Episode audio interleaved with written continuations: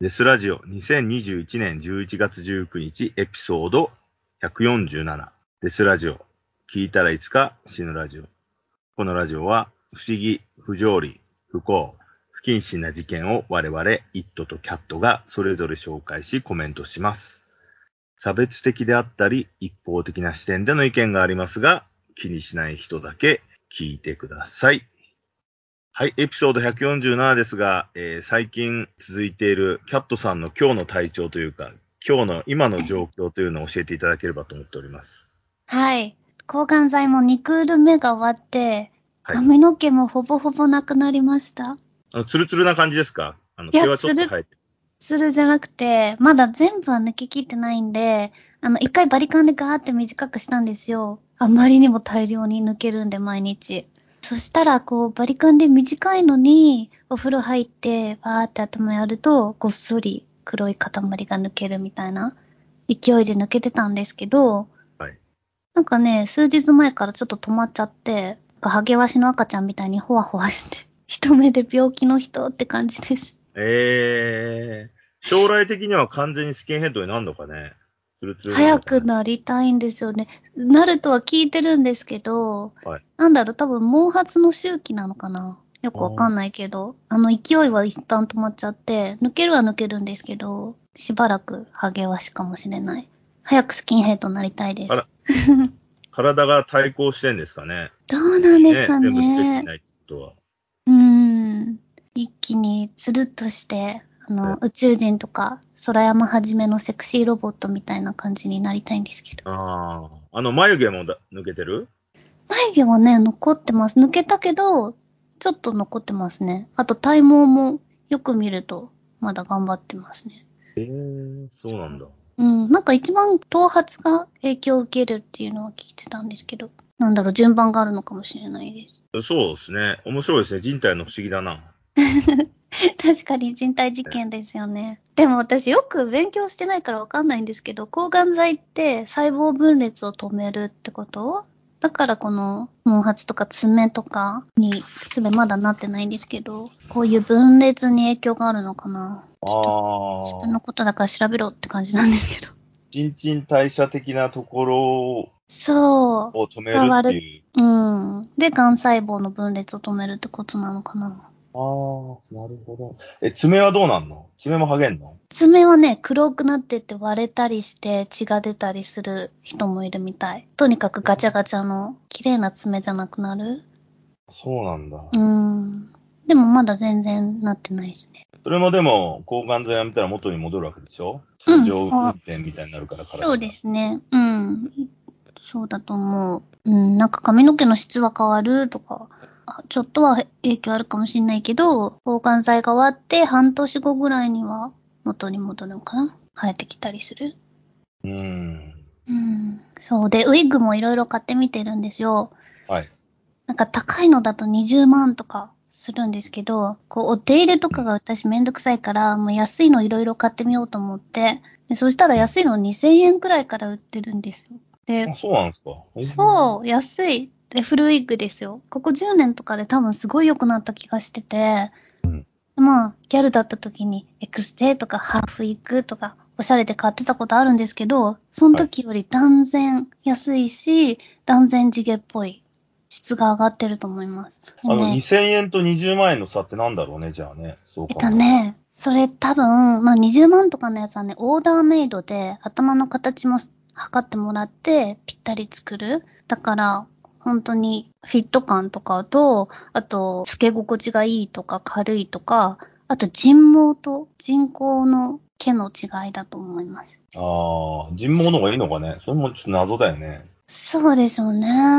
でも人毛の方がね、高いし、1万円ぐらい超えてくると、人毛何パーセントとか選べて、人毛が多いければ多いほど高いっぽい。うーん。うん、でもねそ、それでね、デスラジオ的に思ったんですけど、はいもし私が人毛のウィッグをつけて、犯行を犯したら、その犯罪現場に落ちてる毛髪って、他の人の DNA ですよね。そうですね。で、ねそれをデスラジオ的に考えてました。ああ、なるほどね。まあね、ちょっと、うん。抗がん剤蓄積されていくので、まあ、今後副作用がどんどん重くなっていくっていうのが本当に恐怖でしかないんですけど、今のところその恐怖の5日間が、こう寝たきりの5日間が終われば、まあまあ元気なんでしょうね。うん。じゃあ、その5日間のサイクルを繰り返していくっていうことですね。そうですね。あと6回やります。6回もあんだ、まだ。そう。長い旅だな。長いよ。あと2回で一応 CT とか見てみて、本当にこの薬が合ってるかどうかをチェックするんですけど、まあ、それで全然効いてませんでしたとか言ったら本当にテーブルひっくり返したいレベルですよね。ああ、また違う薬をやるっていう風になるんだ。うーん、かもしれない。なんか、抗がん剤の飲み薬とかってあるでしょ？副作用を防ぐための。そういうのないの？ありますよ。副作用、あねあの、吐き気止めはすごい飲んでます。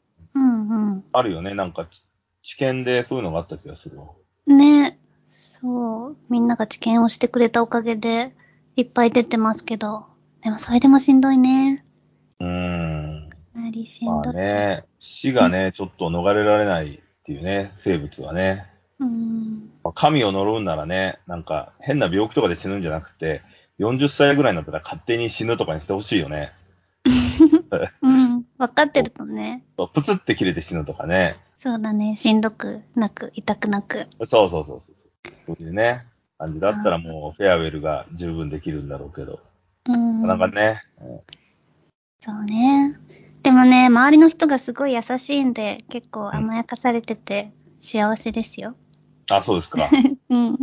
まあまあまあ、辛いよりはね、幸せな方は全然いいわけですからね。うん。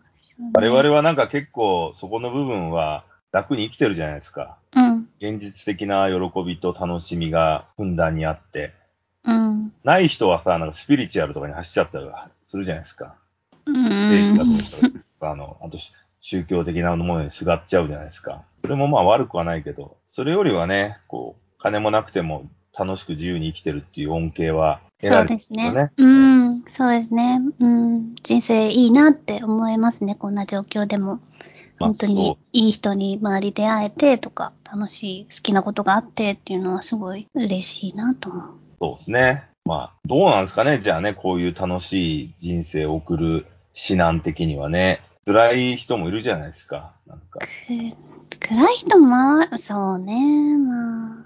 まあ趣味を見つけろってことだね。やっぱり。うーん。趣味はいいと思う。ううんん。ハマれる何かを探すっていう。まあ、それが宗教とかになっちゃうのか、スピリチュアルになっちゃうのかもしれないけど。最近またあの、スピリチュアル系の人と話をしてしまったんで、あら。スピリチュアルの人はちょっと悲しい業を背負ってんだなとかって思っちゃったりするわけですよ。うーん。ね。うんでもそういう人たちもさ、なんか、救うって言ったらおこがましいけど、もうちょっと楽しい人生、チョイスできないのかなっていうふうにね、思っちゃったんでね。まあ、しょうがないですよね、でもそれはね。人を救うなんておこがましいことだからね。まあそうね。うはいん、まあ本人がそれで好きで楽しかったのし、買ったらいいけど。まあ。ね、そう言ってるけどね、でもお金がかかるじゃん、そういうのさ。うーん、そうだねあれを買ったら幸せになれるとかはね。うん時和子とね、瀬戸内寂聴が近しく亡くなってしまったけどね。あ、そうですね。うん。そう。なんていうか、あの、女性のスピリチュアル系の代表格の二人ですよね。うん。後継者がいるのかいないのかわかんないけど。ね一冊も読んだことないけど、テレビも見たことな。ないい。ね地獄に落ちるわよとかって言ってるのだけ見せたけどね。あ、そうなんだ。怖いね。恐怖療法ですよね。不安を与えてお金を稼ぐっていう、うん。そういう感じのことをやってた人たち。いねそんなの聞きたいんだったらメタル聞けばいいのに。や、だからそうなんですよ。メタルとか、まあ何でもいいですけど、わけですよ。音楽とかだったらね。好きな音楽聴いたりとかで、それで癒しになるんだったらいいけどね。そうならなかったから、その不安がどうとかになっちゃうんね。風水がどうしたとか気がどうしたってなっちゃうんだと思うんですけど。はいそうだよね。うん。なんか私が病気になってみんな周りの人が自分のできること何かってすごい考えてくれて、で、ある人はね、シリアルキラーについて歌ってるメタルの曲ミックスを作ってくれました。これを聞いて頑張れって。そうそうそう。心の解放をして、してくれっていう感じ。うん。いいな、ノリノリで治療できるなと思って。いいですね。うん。みんなが、だからその場のね、できる限りのもんでいいんだよね。だからそういうね、え、そうそう。大層なことはしなくてもさ。だからまあ、いろんなね、こう、その人たちの個性を持った何かを。楽しい。うん。じゃあ、事件の話をいきますか。そうですね。お願いします。はいじゃあ、いきます。男の子が、突然いきますけど、男の子が三、男の子3人が夜、自転車でレンタルビデオを借りに行った帰り道。突然、背後に現れた男に声をかけられました。チャリから降りろ。3人はびっくりして思わず振り向きます。そこにいた男は、顔を黒いナイロンのマスクで覆っていました。その手には、レボルバーが握られていました。一瞬でやばいやつだとわかりました。チャリから降りろ言うてるんや。男は風邪をひいたような低くしゃがれた声で言いました。そのまま地面に伏せろ。三人は震えながら地面にうつ伏せになりました。いくつか答えろ。11歳、11歳、10歳です。足元を軽く蹴飛ばされ、走れやと声がしました。絶対に振り向くな。振り向いたら打ち抜いたるからな。そう言われて、一目散に走り出しました。走って走って走って、もう逃げ切っただろうと、肩をぶつからせて振り向くと、11歳のジェイコブの姿がありませんでした。逃げ切れたのは二人だけ。ジェイコブが戻ることは二度とありませんでした。という怖い少年誘拐事件を今日は紹介したいと思います。1989年10月22日日曜日夜9時、ミネソタ州に住む11歳のジェイコブ・ウェッターリングは同い年の同級生アーロンと10歳の弟のトレバーと連れ立って自転車に乗り、レンタルビデオを借りに出かけていました。その帰り道に、マスクで顔を隠し、手にレボルバーを持った男に一人だけ誘拐されてしまったのです。アーロンとトレバーは家に走って帰り、すぐさま親に話し、親もすぐに警察を呼び、警察は電話を受けてから6分後にはジェイコブが誘拐された現場にたどり着いています。なかなか素早いですよね。しかし、すでに男とジェイコブの姿はなく、しかし、そんなに遠くまでは移動できないだろうと、警察はパトカー数台で付近をパトロールしました。警察はスピード感を持って警察犬やヘリコプターも導入しましたが、残念ながらジェイコブを見つけ出すことはできませんでした。そして、この失踪事件は解決されることのないまま、27年間の月日が経ってしまいました。警察の素早い捜査はものすごく懸命だったのですが、見つけられなかったのは本当にアンラッキーだったというか、探す場所が下手だったのか、何とも言えない感じです。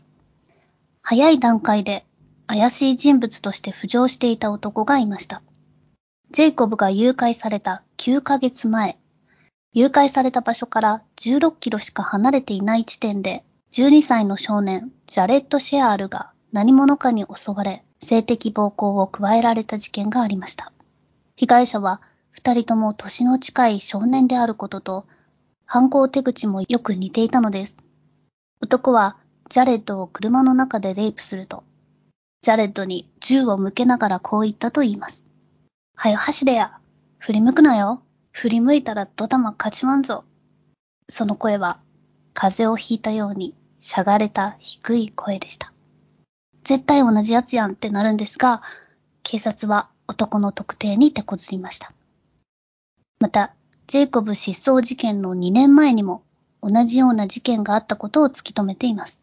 ジェイコブが失踪した場所から40分ほどほど離れた場所で5人の10代の少年らが何者かに襲われそうになっていたといいます。その何者かを捕まえられないまま、ジェイコブ失踪から27年間の月日が経ち、2015年になりました。ジェイコブの家族は、その間ずっと悲しみに打ちひしがれ、いつか息子が電話をかけてくるかもしれないと電話番号を変えず、いつか帰ってきてくれるかもしれないと引っ越しもせず、同じ家でジェイコブを待ち続けていました。2015年10月、ついにダニー・ヘインリッチという男が警察によって容疑者として捕まえられました。ヘインリッチの DNA が当時12歳だったレイプの被害者、ジャレットの体に残っていた DNA とマッチしたからです。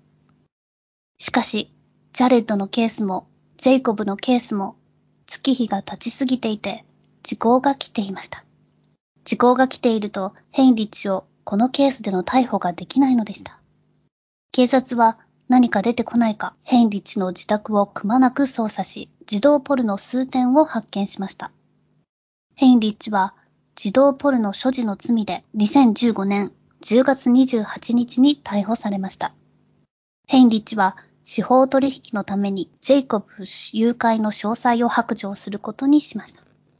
事件当日、ヘインリッチはジェイコブの後ろ手に手錠をかけ、無理やり車に乗せました。そのまま父親と同居していた自宅付近の林の中へと連れて行き、暴行していると、パトカーのサイレンが聞こえてきたので、捕まるとパニックになり、ジェイコブの後頭部をめがけて銃の引き金を引いたのでした。一発目は不発、二発目がジェイコブの頭に撃ち込まれました。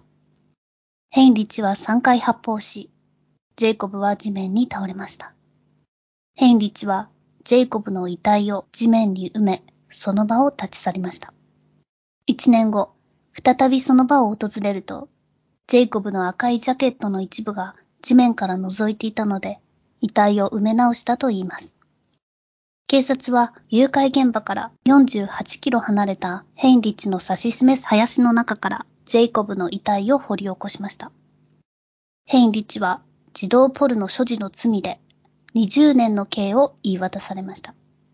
司法取引により州当局は彼の最後の刑期に彼を性犯罪者とみなし、民事上の公金ができるようになっています。つまり彼は20年の刑期を終えても一生出てこれないようになってるんですね。裁判官は言いました。これは児童ポルノ所持での逮捕だというふりはしない。お前はジェイコブの帰りを待ち続けた大勢の人たちの人生を変えた。この小さな町でジェイコブの話を知らない者はいない。暗くなった外を歩くことが怖くてできなくなった大勢の子供たち。お前は多くの子供たちの無邪気さを奪ったのだ。という話です。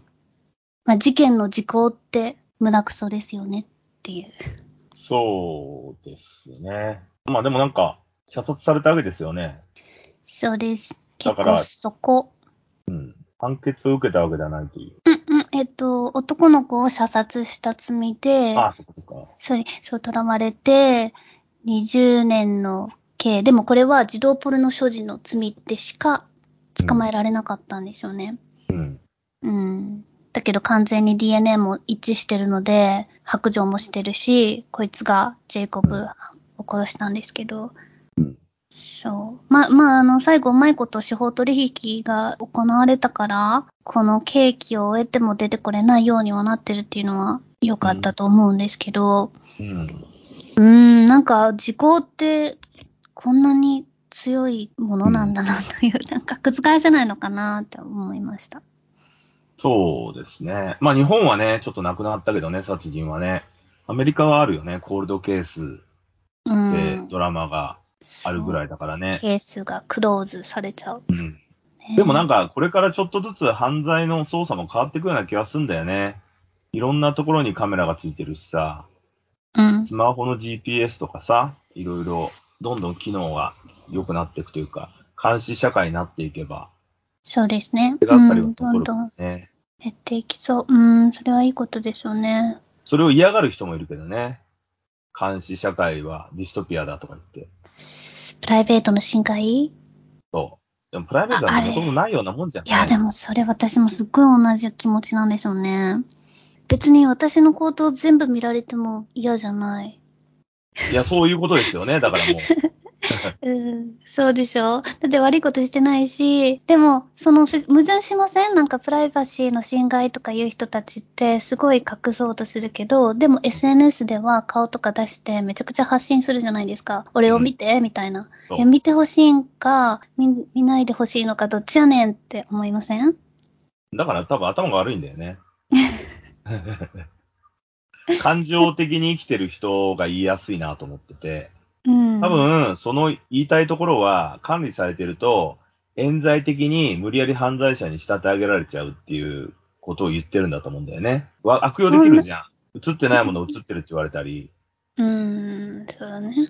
それが、あの、国家が自分を攻撃してくるって。でも、お前何も、何様だよと思うじゃん。お前みたいなちっちゃいやつ、国家が捕まえるかよっていうさ、そういうふうにちょっと思ったりもするんだけどさ。別に活動家でも何でもないしさ。うん。変に酔っ払いが言うからさ、どういうことと思ったり。ね。なんかあんまりピンとこないんですよね。プライバシーの侵害って。うんうん、なんか怖いことのように聞こえるけど、本当にそんな怖いのかなって。うん。だから、ある程度お金持ってたり、あの、有名人になったひ、セレブみたいになった人が、あの、狙われやすいっていうのはあるでしょ？でも一般人ってさ、どうなんですかね一般人でも心にやましいところがあるからそういうふうに言うのかねうん、どんなことだろうね。赤信号無視とかそういうことも怒られるから。いや、そういうことじゃないと思うよ。多分、なんかあの、売春やってたりとかさ、俺基本的に多分そういうふうに言うやつってあの、性、性的フェティズムとか、性的なものでや、しょっぴかれるのが恥ずかしいってんのかなっていうふうに思ってる人もあるし、うん。いろんなところでさ、男だったらあの、売春してたり、風俗行ったりとか、そういうのがバレるのが嫌とか、ちっちゃいことをさ、多分、思ってんじゃない、女性とかだと、あの、やっぱ不倫とかさ、あまあうん男性もそうだけど、そういうのが見つかるのが嫌だとかさ、そういうちっちゃいこと言ってんじゃないかなって思ってる節はあるけどね。でも人に言えないことを隠しながら生きていくってしんどそうだなって思っちゃう。なんかもし私まあでもが、それねえ、なんか、不倫じゃないけど、なんかしててもさ、それをもう公開した方が心が楽じゃない？周りの友達に。まあそういう考え方もあるけど、そうじゃない考え方もいるし、あと、そそれを自分の、あの、マウンティングにしてる人もいるじゃん。自分のマウンティング？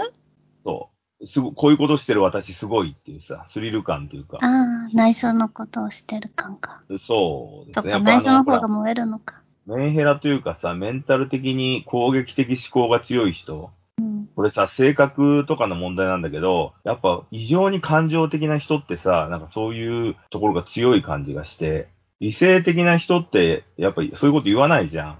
うん、言う必要ないから、感情的な一言さ、なんかそういう風になりやすいのかなっていう気はするよね、なんか。でも感情的な人ほどさ、あの、SNS 使うよね。言うよね、自分の気持ちを。感情的だからしょうがない。うん。その、どうしようもない心の動きを自分でコントロールできないから人にぶつけるのかもしれん。うん。まあ、特定の人ではないんだけど、ガンガンさ、あの、なんつうの、不倫でも何でもいいけど、セフレというものもたくさん作って、いろんなことをぼやかして、なんて、匂わせっつうのを書いたりさ、うん、匂わせそういうのか。うん男女いるって、いるじゃないですか。はい。俺最近男でさ、その、気違いみたいなやつが、気違いっていうかさ、あの、飲み屋関連だと大体そうなるんだよね。男性女性だとさ、ファンタジーが生まれないから、理性的な人はファンタジーの話とかさ、要は映画とか本とかさ、旅とかの話できるんだけど、そうじゃない、その普通の一般層の人ってそういう話ができないから、うん結局その男女関係の話しかできないわけよ。うん。そんなん聞きたくないよね。いやでも彼らはそれしかないから。いう話をするんだけどさ、だからそういうのでいろいろやっていくと、飲み屋に行って酔っ払って、そのホテル行ってやったみたいなのを勲章とするわけですよ。だけど、その場で言えないじゃん、揉めるから。うん。だから、あの、ほら、なんつうの、ビバリーヒルズ青春白書みたいな感じだったらいいけど、日本ってそうじゃないからさ、なんかいろいろ言われるから、SNS の福赤でさ、別のやつで匂わせ書いたり、ほんとアホなやつがいて。すごい事件があったんですよ、俺の周りで。すごいじゃないけど、そういうことばっかやってるアホがいて、うん。俺もうさ、なんつうの、世界はルッキズムと権威主義じゃないですか。それを持ってる人がお金稼げるし、何でもできるっていう世界じゃないですか。はい。俺はそうじゃないと思って戦ってきたけど、最近敗北を認めたんで、うん。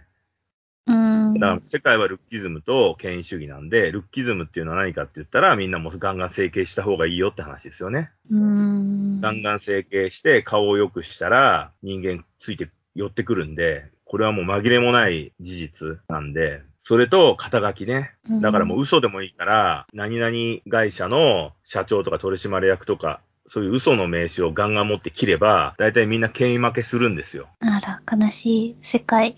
悲しい世界だけど、これはもう本当に覆せないんで、その名刺を切った時点でみんなその人を見る目が変わっちゃうから、うんそんなことないっていうやつだって、そういうの出されたらやっぱりそうなんだって騙されちゃうから、本当かどうかなんてわかんないじゃん。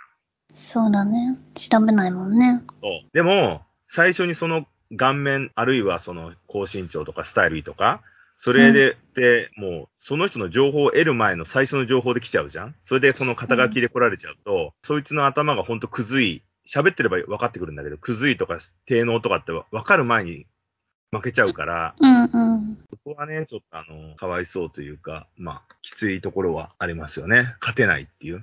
うん。確かにね。そういうのは俺は結構見てきているんで、まあだからね、そういう、そうでね。もさ、このポッドキャストいいよね。顔が見えないから。あ、そうそう。だからね、我ど々んな、どはん、な顔してるんだろうって思われてる。我々は一応肩書きとルッキズムを売りにしてないはずなんで、そう。そうそうそう。だからネタだけで楽しんでもらえればいいなっていうふうには思ってますよね。うん。そうですよ。でも権威主義から逃れられないよ。なんで？だって、こんなに犯罪のたくさん話してるっていうことは、それに詳しいでしょっていうふうになっちゃうから。あとランキングみたいなのもあるし。うん。うん。だから平等ってありえないんだよね。まあでもほら、有名人がやってるポッドキャストじゃないですよとかさ、そういうところなのに聞いてくれてる人がいるっていうことは本当に嬉しくない？いや、いてほしいけど、逆に隠してることによって、こいつ有名人なんじゃないのっていう疑惑もあるじゃないですか。いや、それはあんまりないいや、だからそれはでも聞く側の考え方だから、我々は指定できないんですよ、その辺って。だから権威主義じゃん、それも。俺らがそう思ってなくても、聞く側がそう思った時点でそういうのが発生するんで、だから全員平等っていうのはないんですよね。だけど俺らには権威、俺らは権威を振りかざしませんよっていうふうには言いたいっていうだけですよ。自分たちの主張は。そこだけですよね。本当に人殺しの話がしたいだけで始めて、別にお母さんしか聞いてないぐらいでもいいやって最初思ってたけど、こんなにリスナーさんが言ってくれて、コメントくれたり、グッズまで買ってくれたりしてるから本当にびっくりしてる。まあね、このポッドキャスト始めたせいで病気になったんじゃないかっていう説もあえるね。なんいやいや、俺がちょっと聞いたらい広めようかなと。つか死ぬラジオの。そうそうそうそう。そうだよ。聞きまくってこういう始めた方、じわじわと体を蝕んでたんじゃないかっていう。それスピってます、相当。ゆっくり切死らないでってんじゃない。や。みんな死ぬんだから。みんな死ぬの。そうですけどね。えーはい。危険的な感じではありますが。はい。じゃあまあ、えーっと、今回はですね、こんなところで終了しますか。はい。はい。アップデートの情報は Twitter、インスタで発信しているので、デスラジオで検索してみてください。また、ノートにてスペシャルゲストの対談とテキストも公開しておりますので、合わせてご覧ください。そして、金曜日の11時ぐらいに、私、イットがツイキャスでデスライブという生の放送をしております。こちらアーカイブ残したり残さなかったりしてるんで、できれば、えー生で聞いていただきたいなというふうに思っております。そしてキャットさんは病床を押しながら、デスラジオ英語版ですね。英語版の方を運営管理して放送しておりますので、こちらも聞いてみてください。それではまた。それではまた。